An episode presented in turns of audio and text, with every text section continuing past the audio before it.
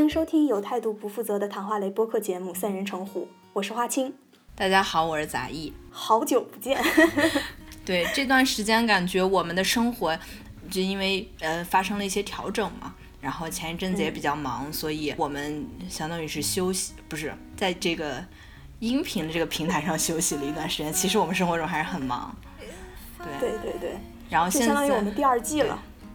对我们是这么想的，就是用来嗯解释前一阵的空白吧。然后我们也想了想，说我们这个节目是不是要有一些改进的地方？因为其实我们也就是做了一年的时间了。对嗯，对我们，当我说我们想一想这个节目怎么改进的话，其实这个事件只发生在过去的一周之内。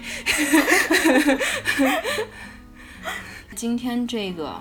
只有我们两个人，三人成虎真的变成了两只老虎。嗯，这期没有找到合适的嘉宾啊，也可以说 是因为 就是两个人的节目的话，就感觉比较轻松，可以就是聊一些比较短的，然后只是简单的分享一下我们的想法。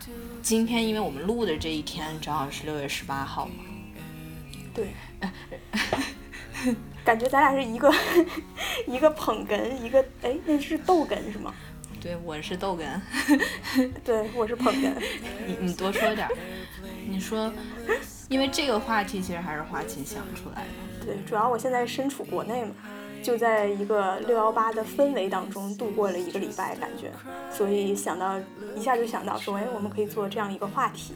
对。因为其实这是我。这应该是我第一次参加六幺八这个活动。其实不对，我一开始都不知道有这么一个活动。我是因为就听我说才知道的吗？呃，不是，我正好是因为父亲节想买点东西给我爸。然后我我加到购物车以后，发现说再过几天六月十八号可以打折，然后 然后我就等了等，对，就就正好赶上了，而且可以下单了，嗯。对，下单了呀，就是零点的时候我就下单了。我想了一下，这个数字比较吉利，而且恰巧也是算是一个年终折扣季嘛。因为就像美国这边有很多呃商家在促销。这个最开始是京东搞的，就是京东的店庆日嘛。然后最后京东这样子一弄，就其他电商都加入了，就变成一个大型的，就是电商界的狂欢了，有这种感觉。对。然后我们就发现，其实现在这种。打折啊，然后买东西啊，这种消费的事情其实可以聊一聊，就是可以聊一聊我们对于消费这些观念，嗯嗯，还有在这个打折季购物的时候，这个心里面是什么感受啊？我们的心路历程。嗯，你你这次有没有买很多东西？有啊，但 我这次也没有买很多，就是买了一些我本来就计划可能要买的一些东西。嗯，然后我提前还做了一个清单，就比较了一下不同平台上这个价格怎么凑更划算一点儿。天哪！就几个平台稍微比较了一下，然后呢就列出来了每个平台上要买的一些东西。你好，之后列好了。呃，是因为我觉得其实我觉得。购物啊是一个特别麻烦的事儿，尤其是要在不同平台上比较的时候就更麻烦。嗯，哎，当然，其实如果特别有钱的话，估计也就不比较了，直接想看见就买了。但是我还是会比较一下。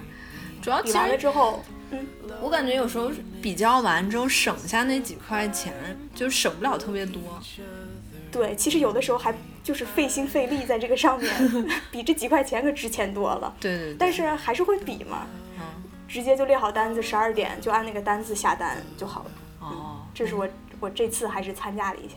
你之前有参加过国内这种双十一啊、六幺八这种？没有，但是我经常参加北美这种 活动，就是我经常我经常被那些商家蛊惑买一些，就我根本就是我我真的我这两年就是随着年龄的增大，越来越开始容易被这个打折所蛊惑。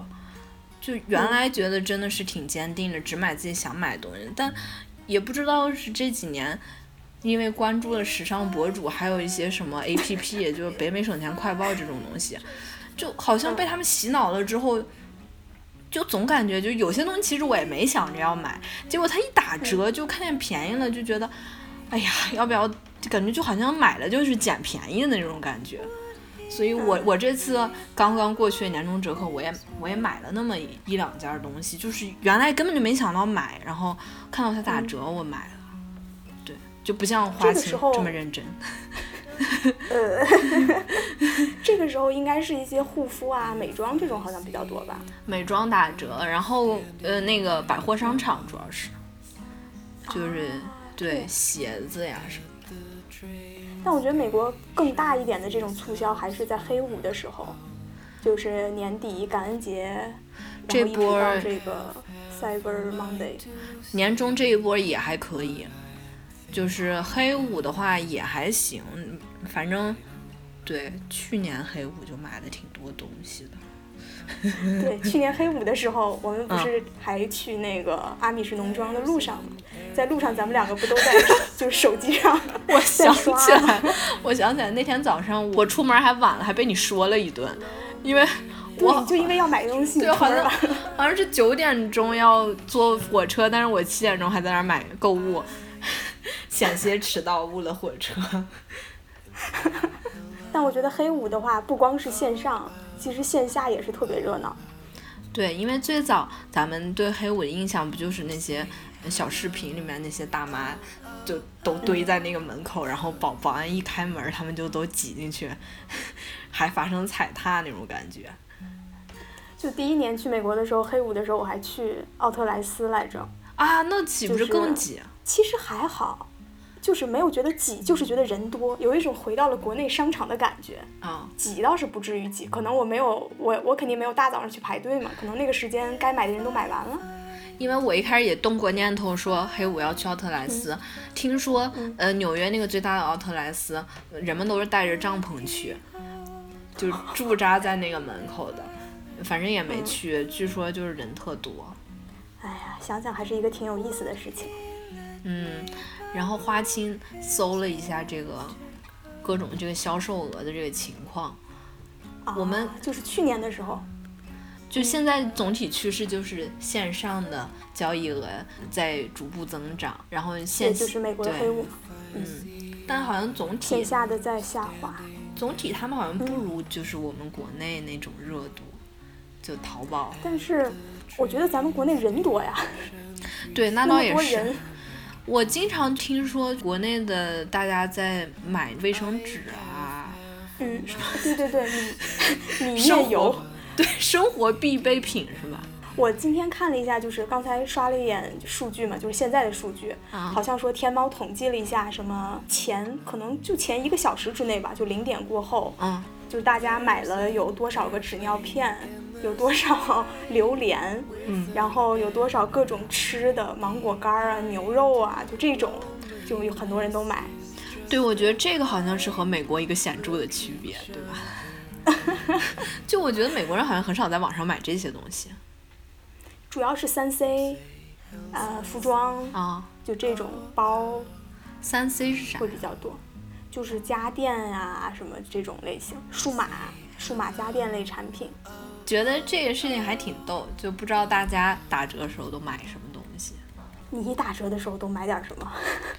有的时候，呃，是有那种必备的用品嘛。然后如果隔的时间还呃不多了，还能等，那我肯定就等那么一个月之类的，打折时候再买。嗯，但是。我我我关键觉得这种节日能促进的就是那种可有可无的消费，就平时可能你也觉得哎这东西也还行，也还不错，然后你一看它减价了就赶紧去买，主要是促进了这一波消费。嗯。就你看，我不是关键关注那个北美省钱快报吗？我觉得很多人可能也关注那个 APP。对他那个那个快报不是叫什么剁手快报吗？它虽然名曰省钱，但你会产生很多不必要的消费，就是因为你看到它这个东西打折，然后你就会去想买。最近不是年终折扣吗？我看下面好多评论就说什么剁的脚也没了，就是什么手已经砍到了肩膀之类这种留言。就因为一个商家接一个商家，然后就可能你一开始看到，哎，他打折了，然后赶紧买，买到后面都觉得自己钱包都空了。我们还想聊聊这个，嗯，就有一个超前消费和过度消费的问题。花青是绝对不会产生这样的问题。我也会用信用卡呀，我现在一般就是先用信用卡花，然后最后到了一个月就出账单了，然后再还信用卡嘛。不是，我觉得就是信用卡公司对你这样的客户，他们是真的是，就因为我感觉你你主要是拿了那个开卡的那个金额，主要是我我就时常记得，就是因为花心那会儿在美国的时候，他最著名的传说就是，呃，一周就花三十美元就生活的很好，而且。每次他他突然就是想消费的时候，一般他都会说：“我最近刚开了一张信用卡，需要头三个月消费满一千块钱，但是我消费不满，所以疯狂到处刷卡。”对呀，那会儿主要是因为我又不买东西，然后每个月每周的消费就是去超市采购一些吃的，然后采购了吃的，这个吃在超市买吃的也不是特别贵嘛。而且买的都是每天必须要吃的嘛，蔬菜啊、肉啊、牛奶啊、面包啊，就这些。其实三十四十刀就够了，的确是这样。唉，嗯，主要是我去超市啊，我是有一个明确的目标的，就是进超市之前我就想好了我要买哪些菜，买的肉是什么肉，牛奶、面包，然后水果买什么，进去之后直接就拿，拿了就走，就是你也不看别的呗。对对对，就不会再逛其他，这样子肯定也就产生不了其他的消费了嘛。好敬佩你，不是，其实这个也有一个外在的条件，因为我得背回去啊。我买的越多，那我背的越沉呀，对吗？所以我肯定是尽量就是买必须的，然后不买多余的东西。嗯，你如果每次开个车去超市，那肯定想买什么买什么了，可能就会流连在超市之中，看见一个哎，就是本来没有想到的。但是你一下看到它了，就可能就买它。所以我觉得就是信用卡这个东西，就是它本质上不就是要鼓励人超前消费嘛？然后就想到这个中国人和美国人确实在消费观念上在这点是很不同。就是其实虽然咱们都申信用卡，对吧？但是我还是就不敢说。我真没余额了，然后等着我下个月可能会来点钱，然后再去补我提前支出的信用卡消费。对我还是不太敢这样的，可能还是比较传统的量入为出这样一种想法。对，就是总感觉好像万一有个什么大消费呢，就还是还是要悠着点儿感觉。对。但现在其实很多人也会超前消费的，就是国内，就是虽然嗯。并不知道这个人群有多大，但是肯定有不少都是这样。我突然想起来个事儿，你知不知道前一阵子有那个女学生就是借贷款然后打裸裸条、裸借事件？我好像好像看到过，但具体是什么没有关系。他们为了他们为了就是过度的去买一些包啊、化妆品这种东西，就去找这些放高利贷的人借钱。然后借钱的时候，他会抵押就是自己的裸照或者是那个视频，就是说这些人就会说，如果你没有到时候还钱的话，我们就会把这些流出来。当时就流出来非常多。然后人们就意识到说，现在这个问题非常严重，关键是他那个高利贷那个利特别高，反正就是你可能一开始只借了五千块钱，最后就滚到二十万什么之类，就是因为你你从这家借了你还不上，你要从别家借钱去堵这个窟窿，然后你你这个利越滚越大，最后他们甚至很多人就背着这几十万的债，但他但他没钱，那他就只能把他的这个照片放出去了。然后这当时就是有一个问题，就是说为什么现在大家都这么喜欢过度消费？就比如说大家很多女生关注一些时尚博主、美妆博主，他们有时候就特别喜欢推荐那种很贵的东西。尤其时尚博主，他们一个包经常都是上万人民币啊，他们他们就会说，哦，这个包，比如说是两千美金，说在同等这个价格的包里面，它的皮质算好的了。我就想，我去，你随便就突然买了一个一万块钱的包，然后你让其他关注你这个账号的小女生都去买这个东西，对他们来说就是一种非常过度的一种消费啊，就可能很多人就是省吃俭用啊什么之类。就这个问题，我也不知道该怎么说。就可能有人就是喜欢那些时尚类东西，对吧？那就是大家说什么有千金难买自己心头的高兴嘛？啊，对，心头好是吗？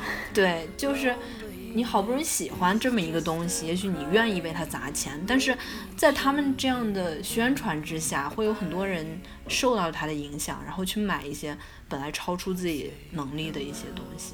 感觉是一种就是不够理性的消费。对，但我觉得其实有时候也挺难，就是保，就是就是因为人保持理性，就因为现在你可能它形成了一个这样一个氛围，对吧？他可能周围的人都用着这样好的东西，然后你说你说他怎么办？他也想跟大家一样，就是用那些好东西。而且有时候你如果沉溺在那个网络世界里面，每天都关注这些时尚博主，你会产生一种错觉，好像 身边的人 都是非常非常贵的好东西。对，所以我觉得可能这就是为什么我们会受到舆论的影响，然后去消费，可能会有一种同伴压力，或者说社会压力，是这样。别人都这样，就是。呃，人家有，我没有。我觉得就是纽约这种地方就尤甚，而且我不知道为什么哈，我有个观察，就我发现这个亚裔文化圈尤甚。嗯，我觉得，我觉得不只是纽约，就是中国的大城市也非常有这种严重的问题。《红楼梦》里面不是说嘛，说贾府上上下下一双势利眼睛。我觉得在纽约这样的地方，我我就感受到这样，就是。你知道他们和一个不太了解的人先接触，会看你的这个衣服、你的包、你的鞋，然后他可能一分钟之内，他想因以此来判断你的阶级，然后他以此来决定他跟你讲话的态度。嗯我发现，在纽约就是亚裔喜欢买这种奢侈品，就是老美的话当然也有。但是我觉得这个比例就会小一点，或者说是是不是东亚离这儿比较远，就是来了的人普遍可能收入阶层就比较高，对，反反正是挺奇怪的一个现象。但我就觉得有时候因为人喜欢用人靠衣装那种，就是他靠衣服来，美靠靓装，什么？这什么？一个广告，就是他会通过这个呃你拿的东西来判断你的价值。所以，我觉得这也是某种程度上为什么奢侈品能够风行的一个原因。有时候感觉这个你的审美也因此被影响了。嗯，就好像有时候这个价值绑定了。对，好像觉得这个贵的东西就好看是，其实你如果你在不知道价格情况下单看它的设计的话，就可能你就没有那么大的差距。但是因为给它加上了一个巨大的金钱价值。嗯，加上它的 logo 啊什么之类的，你就会觉得它好像就是美的，然后你也会这么去说服自己。嗯，就是越看越，就是心里也觉得，哎呀，大家都说它好，它应该是好的。对 对对，是。花青，你有没有什么想买却买不起的东西？刚才我还在想这个问题。嗯。嗯，我是觉得没有，但是呢。就是说，我其实我在买东西的时候，价格也是我一个参考的因素。就是如果它价格超出我的预期的话，它就不是我想买的了。哦，对，懂我意思。哎，对对对，其实是这样的。自己没有收入的时候，因为都是花爸妈的钱嘛，我真的根本就不会去看那些贵的东西。嗯，好像就是因为自从因为自己有点小收入之后，就会开始看这些东西，然后就产生了欲望。嗯，而且我觉得主要是因为这个刚毕业之后，不是这两年都开始工作了嘛，都都可能有点自己的小收入，可支配的收入了。嗯，然后你看到别人有时候，你就觉得，哎呀，那我是不是也也可以有这个东西？然后就就真的就是原来觉得那那些东西完全是和自己两个世界的物品，但是好像慢慢的就会开始看他们，然后就他们就变成了想买却买不起的东西。对对对，我觉得是有所谓的这个想买，到底是到底是从哪个角度出发的？是你本身的一种欲望想买，还是你怎么样一个想买？你这个想买到底是你自己真的想买，还是因为受到其他人影响？对对对，我觉得有时候确实看着那个设计确实挺好看的呀。呃，奇葩说不是有一集嘛，就就说那个要不要刷包刷爆卡去买一个你喜欢的包？高晓松不是在里面也说到吗？就这世界上估计没有什么东西比那个包更属于那种它真正的价值和它标的价值这么不相符的东西了。嗯，就我也有这种强烈感觉，就是有时候你是特别喜欢那个包的设计，但是，嗯，但是它它确实不值那个钱，你知道吧？对，它就是，所以它会变成奢侈品嘛。就是它，它外加了很多这个人们的心理品牌啊，对对，对，跟品牌啊，它的那种设计，所谓我这个设计师的智慧啊，或者是怎么样？对，其实你说它那个设计真就值那么多钱，并不是，其实，因为这种东西不好衡量，感觉是一种无形的东西，就像名画啊，一些一些那古玩啊，收藏的东西。名画它不是名画，它有一个另外一个因素，是因为它那个限量嘛，就是它的它真的是它又不是量产，但是那些呃包啊鞋的奢侈品，它是可以量产的呀。我觉得第一个发明奢侈品的人真的很聪明。这真的是暴利。嗯，所以很多时候感觉你是需要把一个东西进行包装，然后它的价值就能够翻倍。哎，对对对，你有没有觉得就是现在很多东西靠炒作？就我觉得这种事情太普遍。嗯，很早以前，包括这些流行歌曲，呃，你记不记得之前火起来什么那个我的滑板鞋，还有那个嗯，知道几首神曲，它都是靠这种炒作，就是。就是我觉得这是一致的，就是审美是可以塑造的。就的确有一部分音乐，比如说，嗯，贝多芬、莫扎特这种音乐，是你天然的审美，你就会觉得它好听了。但是还有相当一部分审美，是当很多人说，或者是当外界赋予它一个极高的价值，就你发现你你认为那些时尚博主，或者是呃有一些很厉害的人，他们都在宣传这个东西的时候，你忽然居然觉得它变美了。嗯，比如什么呀？非常多的就是那种奢侈品的设计是这样的。就如果说我们比如说拿这个手机来说，就我我不知道有多少人心目中认为苹果手机的设计比比如说小米啊或者其他手机要好。就其实如果说你单独看这两款手机的设计，不考虑它的价值的价钱的话。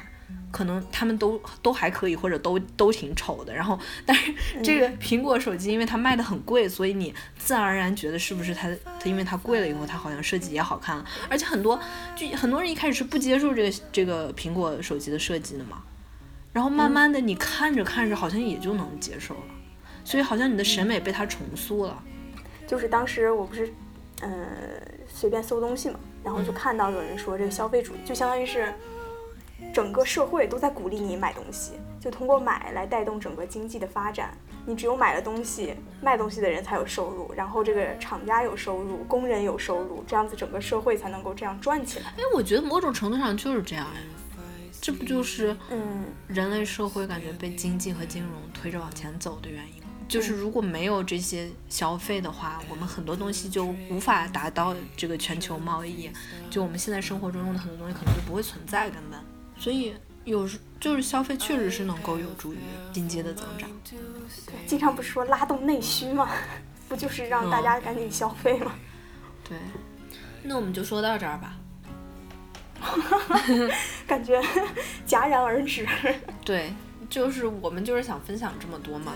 这东西也反正挺难说清的，就是呃。跟跟你的心理什么的都挺有关系，反正你要喜欢你就去买呗，我们也不想对我也想干涉你的这个消费观，对，反正你想买就买呗，我们也不是想说让你别买，或者说是鼓励你买买买，反正我们就说说这么回事儿。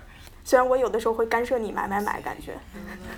哦，是花心是一个特别就特别能够抑制人消费欲的一个 一个人，就是他不仅自己不买，他还不让别人买。我这是为你考虑，就是反正一起去逛街，如果你带上它的话，本来你可能想买想买五件衣服，最后可能发现只买了一件，是吗？对啊，买的是你最需要的那一件。哦，好吧，那我下次尽量就是，如果再逛的话，也不会干涉你想买，我也会鼓励你的。啊，对，我就需要一个鼓励我买东西的人一块儿逛街。嗯，对，要不然你这钱就花不出去。还是可以划得出去的，我觉得挺好。人这个富有程度是相对的嘛，就是跟你的欲望相比，只要你的这个收入大于你的欲望，那么你就是一直觉得自己很富足。可惜啊，人的这个欲望的膨胀速度经常会比这个收入要快。嗯，确实是。而且我发现很多时候你的欲望就会集中于那些你不太能买起的东西上。你有没有觉得，就小时候可能特别想要的一些东西，是你当时觉得好贵，呃，当你之后真正能承担起它的时候，你就不觉得它很好。哇，这个是怎么说？越不用珍惜你拥有不了的东西，不 对，怎么说？你越离它越远，你越觉得它好。距离产生美嘛。那个歌词儿是啥来？哦，得不到永远在骚动，陈奕迅那个。嗯，什么被偏爱的有恃无恐。哦，对对对，是，就有点那种感觉。哎，那我们这期节目就这样，我们这个节目重整旗鼓了，这是我们这个第二季试水的第一期，以后呢也会越来越好的，是吧？不知道这个好是什么意思。这个评价的维度有很多嘛，是吧？啊，对对对，我们反正嗯，还是决定先做下去，坚持。嗯，然后可能以后嗯，对，也会越来越频繁的出现只有我们两个的节目。呃，嗯，现在这也是大势所趋，你知道吧？就是矮大紧也开了一档那个节目，他们现在都是 喜欢那种单人，然后短短的十分钟给大家讲一个嗯不疼不痒的话题，这种这种音频节目，我们也可以说是站在了时尚的风口浪尖了。我们也是被这个环境塑造了，对，要发出自己的声音。对，但是当然，显然我们还是会保留那种原来三个人深入的聊一个话题那种形式。好，那我们这期节目就这样，欢迎大家关注三人成虎 FM，呃，微信号还有这个微博是吧？呃，这两个对，微信公众号和新浪微博都是三人成虎大写 FM。对，谢谢大家。那就这样，拜拜。拜拜。To all my friends, the night is young, the music's loud, they playing our song. Nowhere else that I belong than here with you, than here with I